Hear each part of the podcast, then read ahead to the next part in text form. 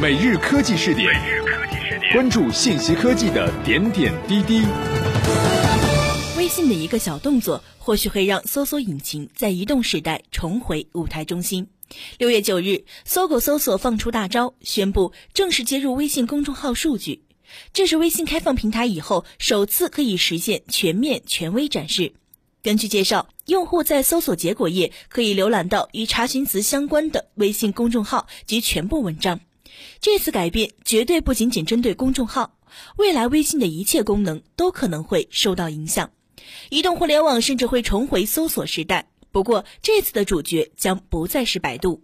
微信公众平台二零一二年推出后即成为封闭空间，订阅者和订阅号形成闭环，非订阅关系的用户很难知道订阅号里的内容。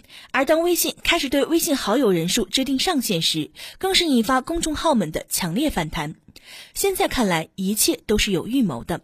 在搜狗微信搜索推出后，即便不关注订阅号，也可以通过关键字搜索来获取自己想获得的内容。目前，搜狗微信搜索有两个关键词。全面聚合检索订阅，这意味着微信可以让公众账号进行分类检索，对碎片化的信息进行整理。从搜狗微信搜索页面可以看出，目前用户可以通过搜狗微信搜索找到比较全面的相关账号和文章，其中还包括历史文章。目前账号的排列顺序为从认证号向非认证号排列，搜索文章的顺序也从认证账号开始。而检索订阅的功能目前是 PC 端独有，每个搜索到账号旁边都带有二维码，方便用户阅读。从移动端来看，目前打开文章后，作者名字处已显示为超链接字体，只是目前还无法实现跳转。搜狗微信搜索的盈利模式暂未可知，但对于搜索引擎来说，主要的收入主要来自竞价排名以及广告。目前，搜狗微信搜索和微信相互独立，但相信这种分离的状态不会持续太久。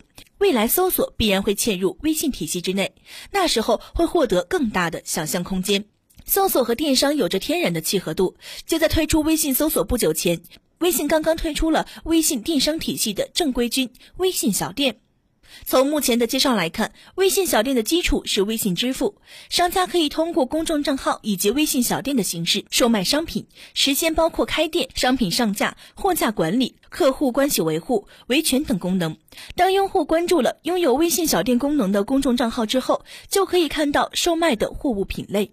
微信相关负责人介绍，微信小店上线后，小白商户无需具备技术能力，就可以对商品进行分类、区分陈列；而一些有开发能力的商家，还可以通过 API 接口的方式自行开发商铺系统，通过相关的接口权限，更方便的管理商品数据等内容，从而具备更多功能。在开放公众号后，下一步，微信最可能开放搜索的就是微信小店及京东商城，在这个领域里，搜索的想象空间更大。在微信小店诞生之后，阿里系的微博也宣布，酝酿近半年的微博支付将在六月底全站开放。微博支付是微博与支付宝共同打造的移动支付产品，商家和用户无需跳转，即可在微博平台上完成支付交易。除了商家之外，微博个人用户也允许在微博上卖东西，进行二手交易。但即便有阿里的加持，新浪微博的电商化之路不会比微信顺畅。原因有三：一是微博活跃用户不如微信，而从感官认知上看，微博个体用户活跃度较2011年、2012年巅峰时有明显下降；二是微博上卖东西的人明显都已经转移到了微信朋友圈。如果真的想借助阿里的资源，不如直接去淘宝开店。第三，微博电商能够采用的营销手段，微信都可以跟进。更何况，微博作为一个媒体社交平台，过多的商业化终将影响公信力，对未来发展无疑杀鸡取暖。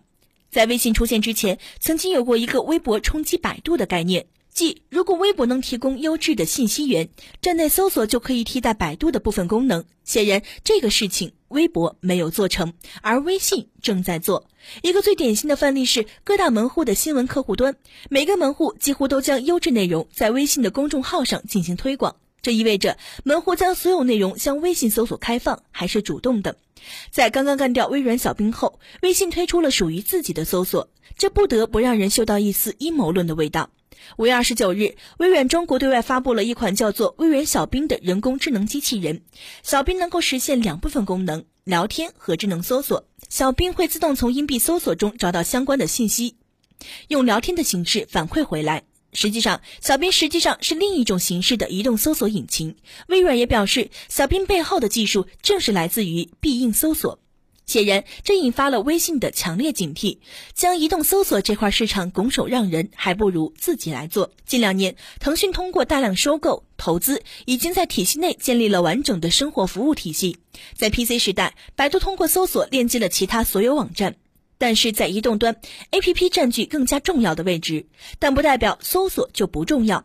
如果能在一个搜索引擎里产生足够的信息源以及用户粘性，未来用户在上网时还会重新重视搜索。你可以在百度上搜到网站、饭店、歌曲、出行路线，所有你想象的场景都可以在微信上实现，而且更加随身和便捷。在未来的几年里，微信或许可以重新通过搜索来链接实体世界。搜狗的公众号搜索只是第一步，但至少现在一切还在想象之中。还记得当年三六零推出的自媒体搜索吗？如果你喜欢我们的节目，记得点击收藏。每日科技试点，我们明天再见。